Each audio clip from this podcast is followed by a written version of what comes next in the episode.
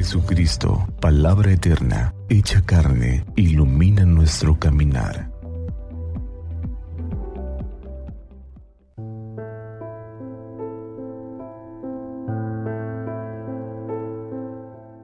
Viernes 21 de julio del 2023 del Santo Evangelio según San Mateo.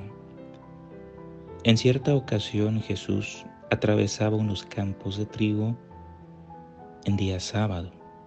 Sus discípulos, hambrientos, se pusieron a arrancar espigas y comérselas. Los fariseos le dijeron, mira, tus discípulos están haciendo en sábado una cosa prohibida. Él les respondió, ¿no han leído lo que hizo David y sus compañeros cuando estaban hambrientos?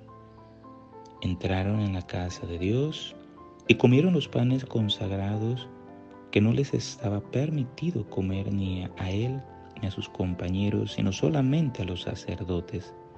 ¿No han leído en la ley que en el templo y en sábado los sacerdotes quebrantan el reposo sin incurrir en culpa? Ahora bien, yo les digo que aquí hay alguien mayor que el templo. Si comprendieran lo que significa misericordia quiero y no sacrificios, no condenarían a los inocentes, porque el Hijo del Hombre es Señor del sábado. Palabra del Señor. La misericordia da sentido al culto. Tanto el culto como la ley religiosa, por más importantes que sean, siempre tienen un pero y es que si no están relacionados con la misericordia, no tienen en lo absoluto ningún sentido. Que debió haber visto y experimentado el Señor Jesús, que ante la cerrazón de sus contemporáneos, según Mateo, se atrevió a recordar al profeta Oseas diciendo que debería entender de una vez por todas que Dios pedía misericordia y no sacrificios con esto se quería enfatizar, entre otras cosas, que lo más importante, lo fundamental de la vida de los discípulos era la compasión. No es un accesorio secundario, tampoco una práctica opcional.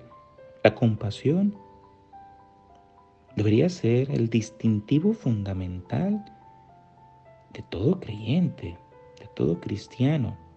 Asimismo, que cualquier práctica religiosa no vale por sí misma, su valor lo adquiere en la medida en que tiene la compasión o la misericordia como punto de partida y como consecuencia. Desde esta perspectiva, las prácticas honestas y permanentes de la misericordia da valor incluso, muestra esa vida, ¿verdad?, del hombre. De lo contrario, nuestro culto y prácticas de piedad no solo serán inválidos ante Dios, sino también inútiles para nuestro entorno. Preguntémonos ahora cómo son nuestras prácticas religiosas y nuestras acciones cultuales cuando no están impregnadas de esa misericordia de Dios. O también qué podemos hacer para dar a la misericordia la importancia que el Señor Jesús nos ha enseñado.